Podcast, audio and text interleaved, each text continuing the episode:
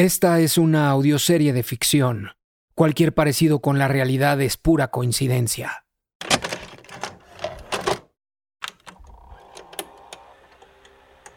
Entonces podemos decir que tres años después de la boda la luna de miel ya había concluido, ¿no?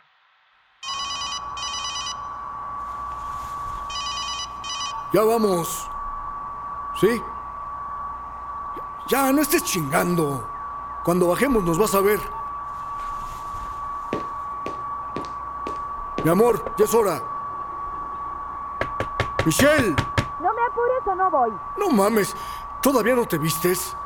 Dijimos que a las 11. Pues vete tú. Yo no puedo irme desnuda, ¿verdad?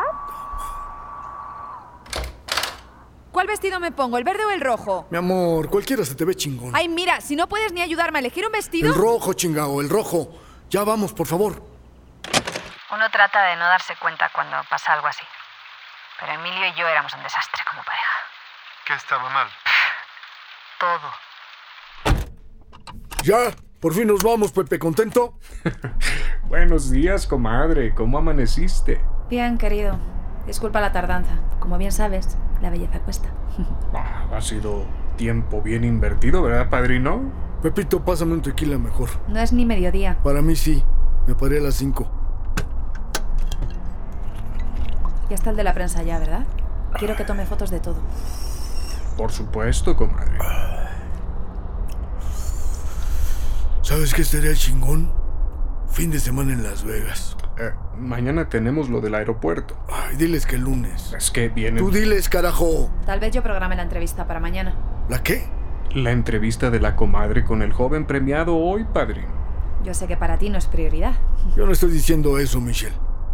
Otro tequila. Como el libro ese que íbamos a hacer. ¿m? Que ni al prólogo llegamos. Sí. Voy a intentar que sea mañana. Sin guaruras, por favor. Michelle, ya hemos hablado. Cuando los quiera, los pido, ¿vale? Oigan, pues eh, tocó buen clima, ¿no? Creo que es al aire libre. Como te dije, al principio Emilio era un amor. Muy cariñoso, nos divertíamos. Y siempre le gustó echarse sus tragos. Pero luego se volvió... Bebía mucho, todo el tiempo. Y eso afectaba su carácter. Bueno, se nota que tú bebías con él, tienes mucha tolerancia. ¿Te estás emborrachando? No, Esto no es nada. No, no, no, no. No, con él era una carrera larga. Pero te equivocas. Yo dejé de tomar con él porque ya no lo disfrutaba. Y él no necesitaba que yo le siguiera el paso con eso. ¿y te dolía lo del libro?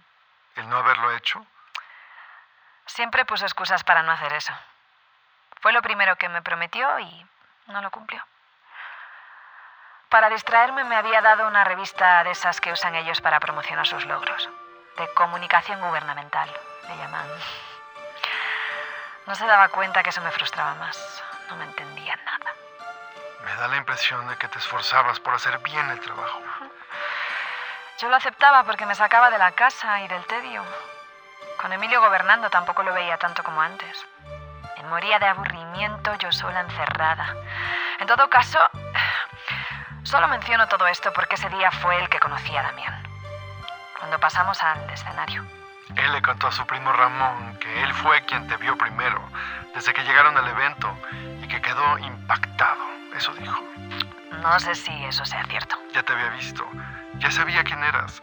De hecho, había un anuncio panorámico donde aparecía tu rostro justo afuera de la ventana de su departamento. De un centro de salud, me parece.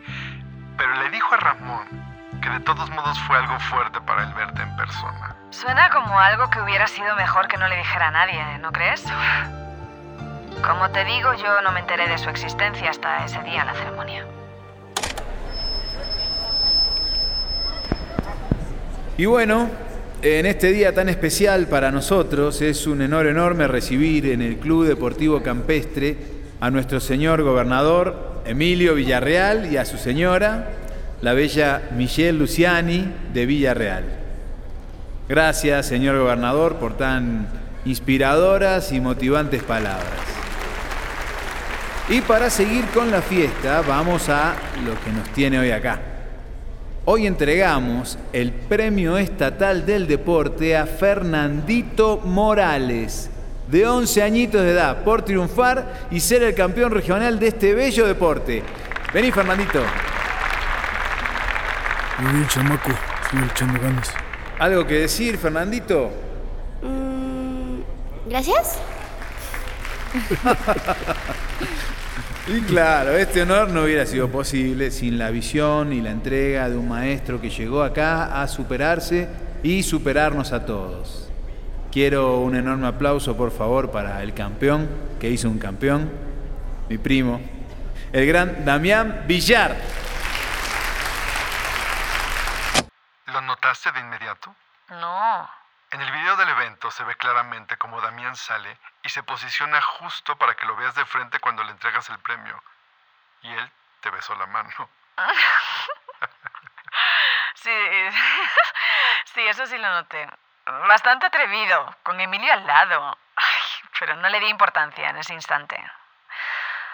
Lo que pasó fue que ¿Qué? su discurso fue peculiar. Sí, este, disculparán este atrevimiento de los presentes. La verdad, amigos, estoy muy emocionado por Fernandito, que es un as, es un crack, por el club, por México. Yo, yo llegué acá con un sueño. Lo único que he querido en la vida es jugar al ping-pong y que me paguen. Fuera de broma, uno solo es feliz y tiene un propósito, algo útil y desinteresado que lo apasione a uno. Yo tengo mucha suerte de haberlo encontrado y de estar acá, dando tan poco y recibiendo tanto a cambio. De corazón, muchas gracias.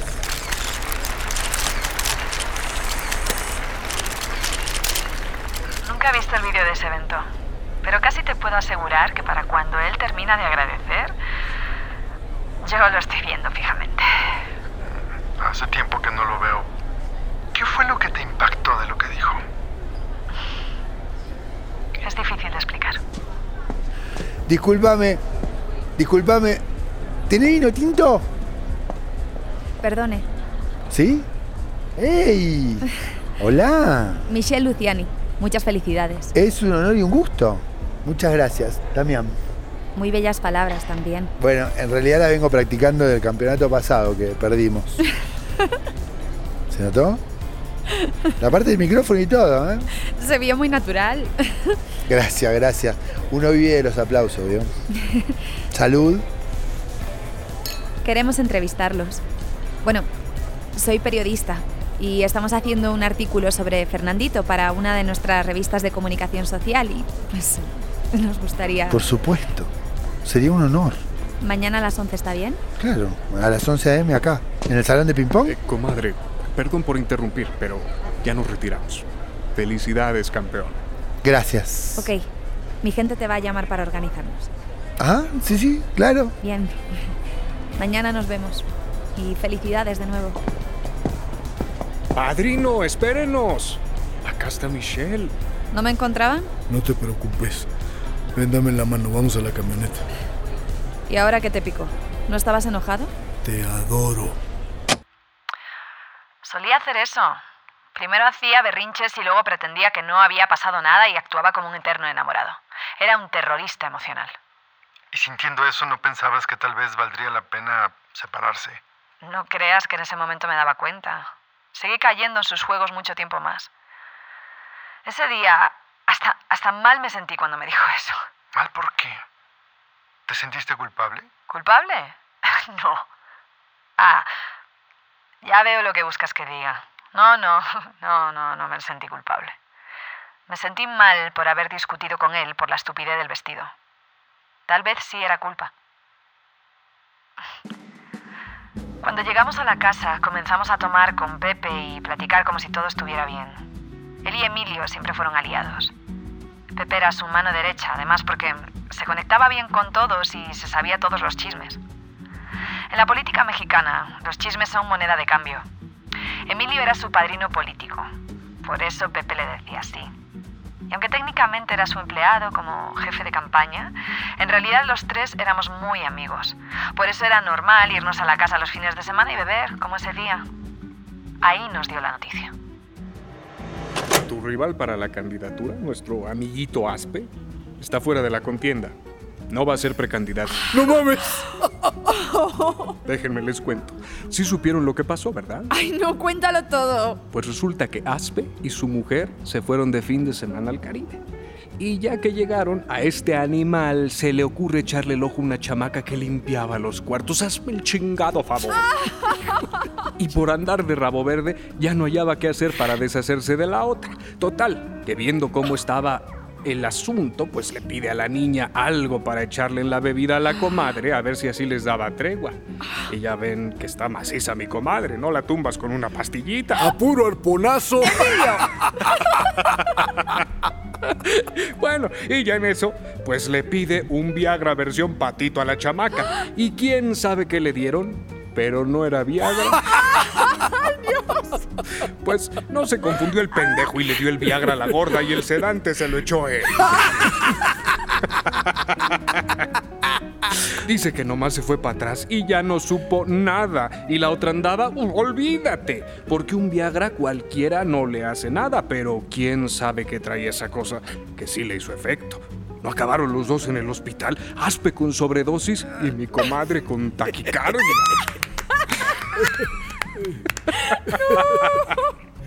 Ah, lo bueno de esto ah, es que su gente le dijo, ¿sabes qué? Mejor no. Excusas porque ya lo querían sacar, ya sabes. ¡Eso, chinga! ¿Quién- qué, qué chingón! ¿Qui- ¿Quién entra entonces, Mireles? Correcto. Ahijado, ya chingamos. Emilio sabía que con Aspe fuera no tenía verdaderos rivales en la contienda. El otro, Mireles, no era tan popular como él. Era casi segura su candidatura. Pepe Castañeda ha dicho que recuerda ese día particularmente porque fue la primera vez que le preocupó que las cosas entre tú y Emilio empeoraban. Claro. El día que vieron cerca la candidatura de Emilio, todos comenzaron a preocuparse de que su matrimonio estuviera en peligro. Pero pasó algo en específico. Nada más, con lo del vestido tenía, ¿no? Era un pleito bobo, pero por lo mismo. Ese día solo seguimos bebiendo y platicando. ¿Y de qué hablaron? Padrino, ¿crees que podamos echar una platicadita en privado? No mames, cabrón, si ya andamos medio pedos. Además, aquí Michelle tiene toda mi confianza. Va a pensar que me quieres hablar de líos de faldas. Si quieren los dejo. No, mujer. Sí, la estamos pasando bien. A ver, ya, Pepe, échalo. Bueno, si estamos en confianza, ¿verdad?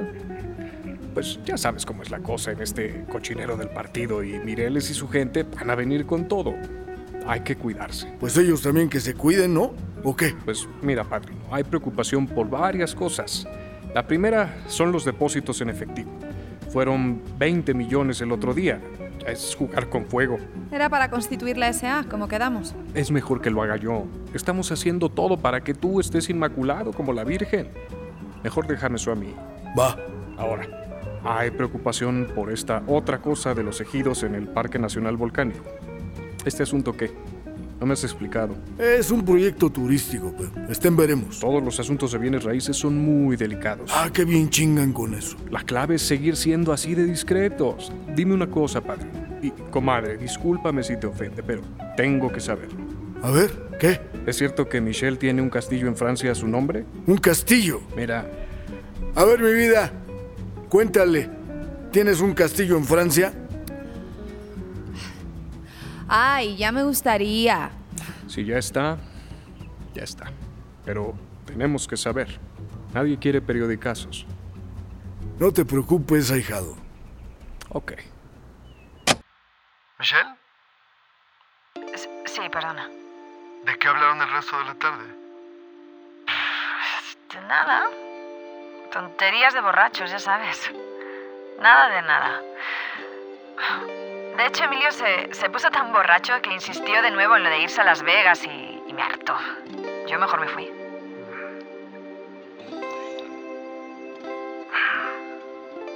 Pepe declaró que, que te molestaste. y le dijiste que se fuera solo si quería. Ay, Pepe cuenta lo que le conviene. ¿Y?